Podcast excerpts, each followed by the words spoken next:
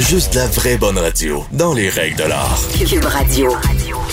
Alors que le gouvernement canadien vient d'annoncer un investissement de 173 millions de dollars à l'entreprise Medicago de Québec pour le développement d'un vaccin contre la COVID-19 et qu'en plus la course pour acheter des doses de vaccins bat son plein, on a voulu euh, parler à un expert pour qu'il nous explique un peu où on en est euh, dans la course au vaccin et on va aller retrouver le vice-président sciences et vaccins chez Nixelix, Luc Gagnon. Bonjour, Monsieur Gagnon. Bonjour, Mme Saint-Hilaire. Euh, d'entrée de jeu, euh, dites-nous, euh, Nixelis exactement fait quoi dans, dans, dans cette recherche de vaccins contre la COVID-19? Oui, en fait, c'est une très bonne question. Dans le cadre de développement vaccin, principalement du côté clinique, il y a différentes phases cliniques qui sont effectuées, des phases cliniques 1, 2 et 3, pour lesquelles les, les sujets sont vaccinés pour vérifier l'immunogénicité, donc la production des anticorps et l'innocuité, à peine savoir si le vaccin est sécuritaire pour les personnes. Et nous, notre rôle, en fait, c'est d'analyser les échantillons qui proviennent des différentes études cliniques à travers le monde, euh, de manière à vérifier justement l'efficacité de ces vaccins-là, au point de vue euh. Donc, principalement, si je fais une image, là, euh, le but de notre, de notre équipe, c'est de développer des méthodes qui mesurent le niveau d'anticorps et surtout les anticorps neutralisants contre le virus. Et à cet, à cet effet, si on représente l'entièreté des anticorps comme étant l'armée, les anticorps neutralisants, c'est le c'est en fait le groupe euh, de commandos d'élite qui permet d'éliminer le virus. Donc, c'est ce qu'on fait vraiment. On a développé des différents tests qui sont référencés à travers le monde. Et, à ce jour, on, analyse les différentes phases cliniques de différents, de différents gros joueurs euh, euh, qui, ont, qui, ont, qui, sont en train de, de, de poursuivre leur étude clinique. Là. OK. Avant d'aller euh, rapidement sur, sur, justement où on en est sur le vaccin, puisque vous êtes allé sur euh, l'immunité, euh, je voudrais vous entendre parce que, bon, je, je, on nous dit que on doute en fait sur l'immunité de, de, de, de la COVID, même quand on l'a attrapé, semble-t-il que de trois à six mois, on pourrait perdre notre immunité. Alors, si, si on développait le vaccin demain matin, euh, il serait bon pour combien de temps techniquement au niveau de l'immunité? Ça, c'est une euh, c'est la grande question que les compagnies se posent. Il euh, faut comprendre que dans un développement, en fait, c'est des, très bonnes questions. Là. Dans un développement vaccin normal, on parle de 10 à 15 ans de recherche avant que le vaccin soit pleinement sur le marché et avoir les études qui s'y rattachent. Là, on comprend que dans le cas de COVID, tout est accéléré. Et euh, ce qu'on voit, c'est que le virus a apparu l'année dernière euh, euh, en décembre. Et là, maintenant, on va avoir les premières doses de vaccins commerciaux qui vont se mettre en branle. Si ce n'est pas à la fin de l'année, ça va être en début 2021. le questionnement, lorsqu'on fait des études cliniques, évidemment, il y a ce qu'on appelle la persistance, et, c'est ce qu'on essaie de rechercher au maximum, à savoir quelle est la, quel est la meilleure, le meilleur dosage, quel est le meilleur nombre de, de doses de vaccination, euh, la, meilleure concentration de, protéines qui va permettre de, d'engendrer la réponse qui va, euh, qui va perdurer dans le temps. Euh, aujourd'hui, ce qu'on voit, et, c'est un peu différent de l'infection naturelle, évidemment, l'infection naturelle permet de mettre en contact avec une certaine dose de virus, on peut dire. La mm-hmm. quantité est relativement faible. Et, non seulement ça, c'est une, c'est une soupe de différentes protéines, différentes molécules, alors que dans le cas du vaccin, la molécule qui est ciblée c'est la molécule qui est à la surface principalement, qui appelle la spicule, la spike, et, est dans des doses beaucoup plus élevées. Donc, la, réponse immunitaire est beaucoup plus ciblée contre cette mm-hmm. molécule-là. Donc, les chances d'avoir une réponse qui va perdurer euh, sont beaucoup plus élevées. N'empêche que, vous l'avez bien ciblé, à ce jour, on n'a pas d'évidence que la, que la persistance de cette réponse-là va avoir lieu. Donc, euh, la question que tout le monde se pose, euh, quand est-ce qu'on va l'avoir, ce foutu vaccin? Euh, où on en est exactement au niveau de la recherche? Là? Monsieur Trump nous l'avait promis avant, avant son élection. De toute évidence, ça n'arrivera pas. Alors, où on en est exactement? à ce jour, il y a 44 candidats vaccins qui sont au niveau clinique pour, dans les différentes phases, comme on disait, des phases 1 jusqu'à la phase 3. Euh, il y en a trois qui sont vraiment à l'avance sur la course, qui sont AstraZeneca, Moderna et euh, Pfizer, et pour laquelle le gouvernement euh, canadien a signé des, des, ententes de principe pour avoir accès à ces doses-là. Mm-hmm. Ces gens-là sont sur la fin de leur étude de phase 3, qui est l'étude d'efficacité finalement du vaccin, et ils sont sur le point de déposer leur demande d'homologation au niveau de la FDA aux États-Unis et fort probablement au niveau de Santé Canada également. Donc, on peut s'attendre que les premières doses qui vont être disponibles vont être, comme je disais tout à l'heure, probablement à la fin de cette année, début 2021. N'empêche qu'il faut comprendre que les personnes qui vont être ciblées, ça va être les personnes à risque, les personnes qui sont exposées, les gens du domaine de la santé, pompiers, policiers. Raison étant que même si on a trois grosses compagnies, trois grosses pharmaceutiques qui vont produire des vaccins, ils ne seront pas en mesure de produire 9 milliards de doses dès le jour 1. Mm-hmm. Et euh, donc, il va avoir une distribution qui va être graduelle et à cet effet, euh, il, y a une, il, y a une, entente en travers les différentes sociétés de manière à poursuivre l'initiative de développement vaccin. Parce qu'on s'entend que dans un développement normal, euh, le premier vaccin gagne la course et prend le marché. Dans ce cas-ci, les autres compagnies vont continuer de manière à venir pallier les manques des, des, premières compagnies en termes de, en termes de quantité de doses qu'ils peuvent fournir à travers le monde. En même temps, là, vous parlez justement que, M. Trudeau, euh, ben, tous les gouvernements ont acheté des doses, là, mais on, va rester chez nous. Euh, des doses sont déjà préparées, euh, mises de côté pour le gouvernement canadien.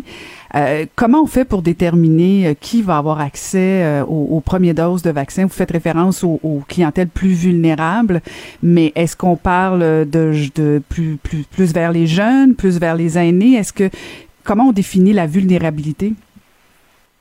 En fait, c'est par rapport à, la sévérité des symptômes qui sont, qui sont observés. Euh, lorsqu'on ce qu'on voit présentement, et, encore une fois, je suis pas fais pas partie de la santé publique canadienne, à savoir la, le, le, le, schéma de distribution, là, mais si on se base, c'est ce mm-hmm. qui est arrivé pour H1N1. Euh, les gens, la, la, première population à risque était les personnes âgées. Et c'est ce qui risque d'arriver probablement pour le vaccin de la COVID. Euh, parce que c'est ces gens-là qui, semblent être euh, euh, beaucoup plus vulnérables et beaucoup plus à risque d'avoir des symptômes sévères. N'empêche que ce qu'on voit à l'occasion, euh, et c'est la problématique de la COVID, on, voit apparaître ce qu'on appelle une tempête de cytokines. Le, corps, en fait, s'emballe, le système immunitaire s'emballe. Il fait un peu, si je fais une analogie, un peu comme un choc anaphylactique. En fait, on, développe une, une surréponse contre le, contre le virus qui fait en sorte que les symptômes deviennent très sévères et les patients peuvent même jusqu'à décéder. Et, c'est difficile à prévoir parce qu'aujourd'hui, il n'y a pas de point d'ancrage qui permet de dire cette personne-là est plus à risque qu'une autre. Mm. Donc, comme je disais tout à l'heure, probablement que le schéma de vaccination va cibler les personnes beaucoup plus âgées parce que ce qu'on voit présentement dans les phases cliniques, les personnes âgées sont déjà incluses. Et généralement, les phases cliniques vont euh, s'orienter vers les personnes à risque dès le départ.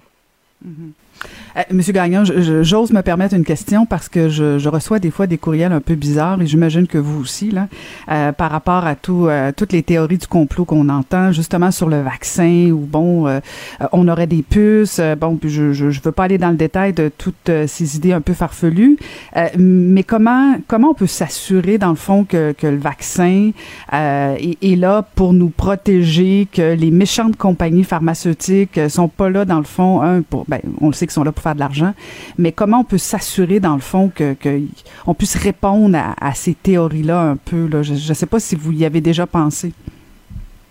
Oui, effectivement. Il faut comprendre que dans le cadre de notre boulot ici chez Nexelis Laval, notre but, nous, on est un peu euh, euh, à l'aveugle. À savoir, nous, on reçoit des échantillons cliniques qui proviennent de différentes, euh, des différentes études cliniques à travers le monde et de différents manufacturiers.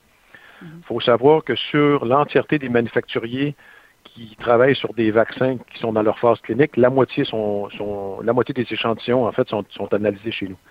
Ça vous donne l'ampleur à, laquelle le, le, rayonnement de, du Québec à travers le monde est, mm-hmm. important. Et ce que je peux vous assurer, c'est que chacune de ces compagnies-là ont leur propre stratégie de développement vaccin qui, évidemment, n'est pas reliée avec les complots qu'on entend du 5G et compagnie. Le, but, c'est de, c'est de s'assurer de remettre, de mettre euh, rapidement des vaccins sur le marché pour pouvoir protéger l'ensemble de, la, population. Euh, et, euh, et, avoir les différents mécanismes qui sont derrière ces, ces, productions de vaccins-là, là, c'est pas pas une histoire de complot. Première des mm. choses. Deuxième des choses, c'est on voit dans le cadre de COVID une collaboration internationale au niveau scientifique incroyable. Et je dis pas ça parce que je fais partie de ce, de, ce bouillonnement-là. on voit des compagnies en, général qui sont des compétitrices comme Sanofi et GSK qui se sont associées pour accélérer le développement vaccin. On voit des, euh, des compagnies qui travaillent avec des chercheurs académiques justement pour pouvoir améliorer et avancer plus rapidement.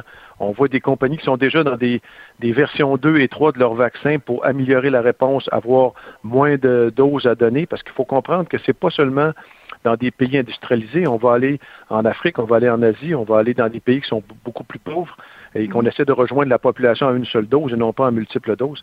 Donc, c'est c'est faux de croire que c'est une euh, c'est une invention des gouvernements pour faire encore plus d'argent parce que je peux vous dire que dans le cadre de Nexelis, nous, on travaille avec la Fondation Bill and Melinda Gates, on travaille avec la Fondation CEPI, qui sont des organismes à but non lucratif, et on fait notre part de, de, travail justement pour accélérer et mettre en, œuvre la, mise en marché de ces vaccins-là.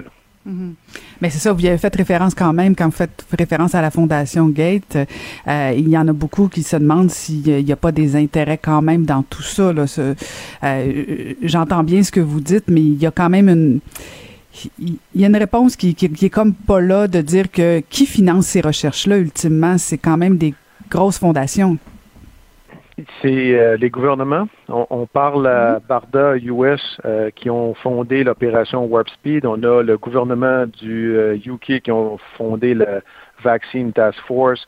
Il y a des philanthropes comme Bill and Melinda Gates, effectivement. Et je peux vous assurer, dans le cadre du contrat qu'on a avec Bill and Melinda Gates, en fait, ce que nous, on a été mandaté de faire, c'est de développer des méthodes de, de référence internationale.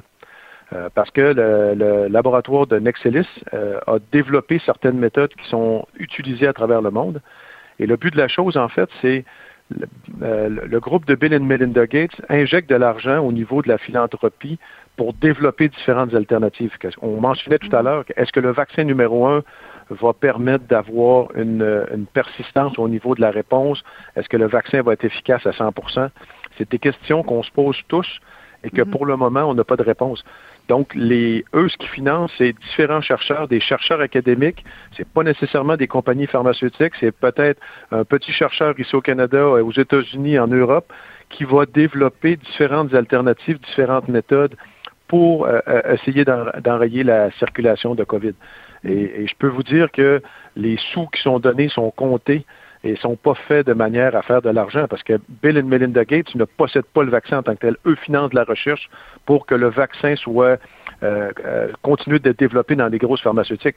Parce que Bill et Melinda Gates, leur fondation en tant que telle, n'a pas l'infrastructure pour développer euh, à large échelle des vaccins qui pourraient être mm. distribués à travers le monde. Monsieur Gagnon, une dernière question une des, euh, un des bons côtés, s'il peut y en avoir un de, de cette pandémie, c'est que le travail des scientifiques, des chercheurs, je pense qu'a a été mis davantage euh, à l'avant-scène. Euh, on, s'est intéressé un petit peu plus à ce que vous faites comme travail, à tort ou à raison, là, mais, mais ça va. Est-ce que vous pensez ou espérez que ça puisse vous aider dans l'avenir? Parce que souvent, on a coupé les budgets en termes de recherche au niveau de la science, en espérant que les gouvernements canadiens investissent davantage est-ce que vous aimez cette idée? Espérez que euh, on, ne retourne plus en arrière en termes d'investissement dans la recherche, euh, notamment au niveau des vaccins, mais plus, plus largement que ça? Oui, en fait, c'est un, très bon point parce que le fait qu'on rayonne de façon internationale, le fait, qu'on a mis le Québec sur la map au niveau, mm-hmm. euh, on a centralisé le développement de ces vaccins-là. c'est sûr et certain, ce qu'on veut, c'est se faire reconnaître mondialement et mhm. localement. Et, c'est un peu étrange parce que il y, a un vieil adage qui dit qu'on est nul prophète euh, dans, son pays. C'est un peu ce qui arrive parce que personne ou presque personne connaît Nexelis ici au Canada. Pourtant, on a une reconnue mondiale dans d'autres pays. Et je peux vous dire qu'aujourd'hui, s'il y avait un vaccin qui était mis sur le marché, il y a une chance sur deux que les échantillons euh, qui proviennent de ces études cliniques-là aient été analysés chez Nexelis Laval. Donc, au-delà au-delà de la, du rayonnement, c'est sûr et certain que ce qu'on veut, c'est que la, reconnaissance de la recherche au Québec, au Canada, soit reconnue de manière à ce qu'on évite l'exode des cerveaux, qu'on puisse garder la science au Canada et qu'on reconnaisse euh, justement le Canada comme un des des, principaux contributeurs au niveau mondial, que ce soit vaccin ou dans d'autres dans d'autres euh, sphères. Et juste vous dire, bonne nouvelle, Euh, de notre côté, on, sait que c'est difficile au niveau économie avec euh, les zones rouges, avec le, ralentissement de tous les types d'activités au niveau des restaurants, au niveau des bars, etc. Je peux vous dire qu'au niveau euh, Nexelis, on est, en, croissance exponentielle. En fait, on a engagé plus d'une cinquantaine de personnes depuis les derniers mois, comme vous pourrez l'imaginer, pour, pour suffire à la demande de tous ces échantillons-là. Parce que là, on parle de plusieurs centaines de milliers d'échantillons qui vont devoir être analysés ici dans nos laboratoires. Ben, c'est excellent. Alors, c'était euh, la bonne nouvelle aujourd'hui. Merci beaucoup euh, de nous avoir informés de tout ça. Et bien, euh, bonne chance dans cette course contre la montre. Et ben, merci de nous faire rayonner comme ça partout à l'international. Merci infiniment, M. Gagnon. Merci, Mme Saint-Hilaire. Bonne journée. Merci. C'était Luc Gagnon, vice-président sciences et vaccins chez Nexelis.